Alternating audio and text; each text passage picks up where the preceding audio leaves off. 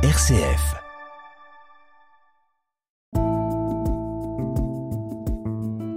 Regard chrétien sur l'actualité.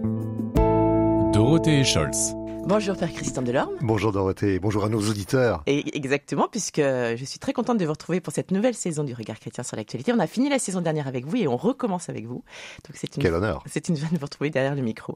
On le rappelle, vous êtes délégué épiscopal pour les relations euh, interreligieuses pour le diocèse de Lyon. Et c'est avec vous, donc nous allons revenir sur les actualités de cette semaine. Et je vous propose évidemment de, de commencer avec cette rentrée scolaire mouvementée ce lundi 4 septembre, après l'annonce le 27 août de Gabriel Attal, donc le ministre de l'Éducation, d'interdire le port de la baya, donc cette robe traditionnelle portée par les musulmanes, dans les écoles, les collèges et les lycées. Cette décision a été validée euh, jeudi par le Conseil d'État qui avait été saisi en urgence par l'association Action Droit des musulmans pour obtenir la suspension de cette mesure. Que vous évoque cette, euh, cette actualité un bah, peu forte? Plus, on s'aperçoit que la, la République, j'allais dire, est, est, un peu coincée parce que euh, elle ne sait pas comment gérer euh, ces, ces, affaires de vêtements qui ont des dimensions religieuses, mais pas forcément. Par mm. exemple, la baya, c'est, à l'origine, c'est pas, c'est pas un vêtement religieux, c'est un vêtement ample que portaient les femmes bédouines pour se protéger du soleil. Et puis progressivement, ce, ce vêtement a été investi euh, dans un certain nombre de pays religieux, euh, en Arabie en particulier. Euh, et puis, et puis, il est devenu aujourd'hui un, un, habit aussi. Ça fait partie de la, je crois qu'ils appellent ça les, les, jeunes la modest fashion. C'est ouais. un phénomène de mode aussi. Mmh. Et, et, les jeunes filles qui portent cela le portent pas forcément parce qu'elles sont religieuses, mais mmh. aussi parce que c'est une manière d'exister dans la société. Voilà. en même temps, il y a des groupes.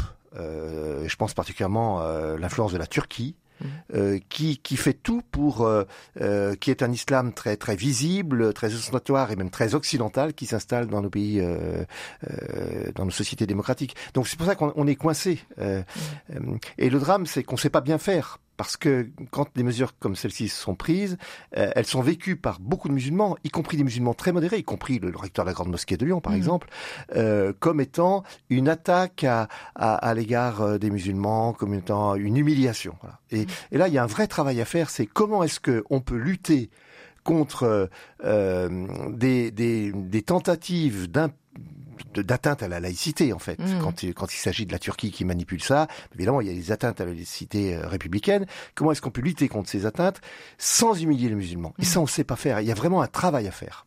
Alors, en sachant qu'à Lyon, justement, dans un, dans un, collège ou un lycée, euh, une jeune fille a été exclue parce qu'elle portait un kimono. Et ça élargit, en fait, cette, cette démarche. C'est-à-dire qu'on est au-delà, effectivement, de l'aspect religion, sur l'aspect culturel, en fait. Bah, bien sûr, et on peut, euh, c'est très intéressant de parler du kimono, parce que le kimono, c'est quoi? Est-ce que c'est un habit religieux? Mmh. Bien sûr. Euh, dans la, la, culture religieuse shintoïste, il y a le kimono. Mmh. Mais le kimono, on peut très bien ne pas être adhéré à cette doctrine, à cette religieuse asiatique et, et porter des kimonos. c'est intéressant, la, la, mmh. la comparaison.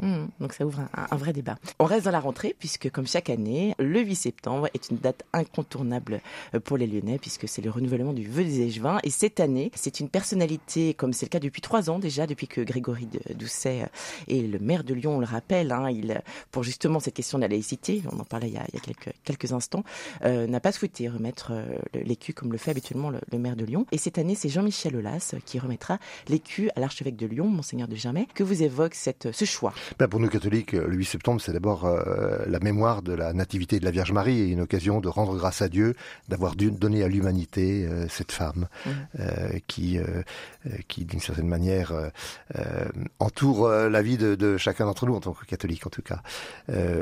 après, eh bien, la, la, cérémonie du vœu d'échevin, c'est une cérémonie qui, bien sûr, est chère à beaucoup de Lyonnais, mais aux Lyonnais catholiques. Mmh. c'est une cérémonie d'ailleurs qui n'a pas existé tout le temps. Il y a eu des interruptions, il hein, faut, faut, le dire. Hein. Mmh. c'est le vœu des échevins de 1643 mais après la Révolution française, jusqu'au euh, début, enfin la moitié du XIXe siècle, il n'y a pas, il n'y a plus de, de, de, cérémonie de ce type.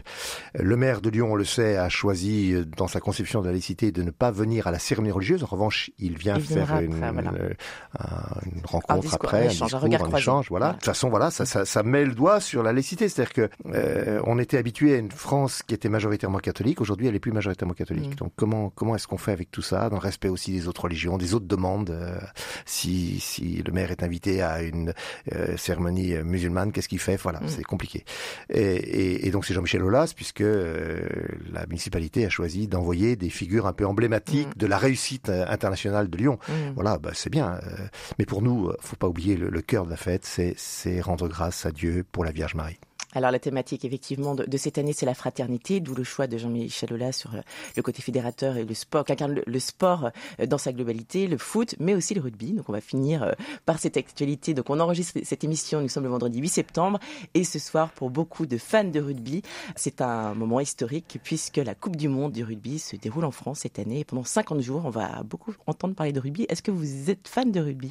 Écoutez, moi je ne suis pas un grand, un bon client pour, pour tous ces matchs, mais le, le sport m'intéresse justement dans la mesure où il est un moyen de faire se rencontrer mm. les hommes, de faire vibrer les hommes de continents différents ensemble. Et c'est le cas pour, pour le rugby. J'ai vu des affiches euh, dans les gares, là où il y a des expositions, euh, qui, qui parlent euh, de cette occasion de mêler les peuples. Mm. Et moi, je trouve ça bien.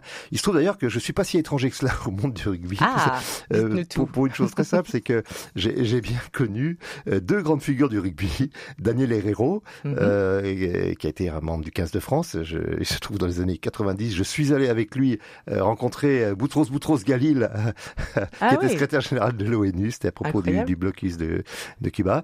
Et puis j'ai bien connu aussi euh, Abdelatif Benazi, qui a été capitaine de l'équipe de France de rugby, parce que nous avons été ensemble au Conseil à l'intégration sous la présidence de Simone Veil. Oui. Donc je suis pas si ah. étranger que cela à, ce monde. Du coup, j'ai de la sympathie.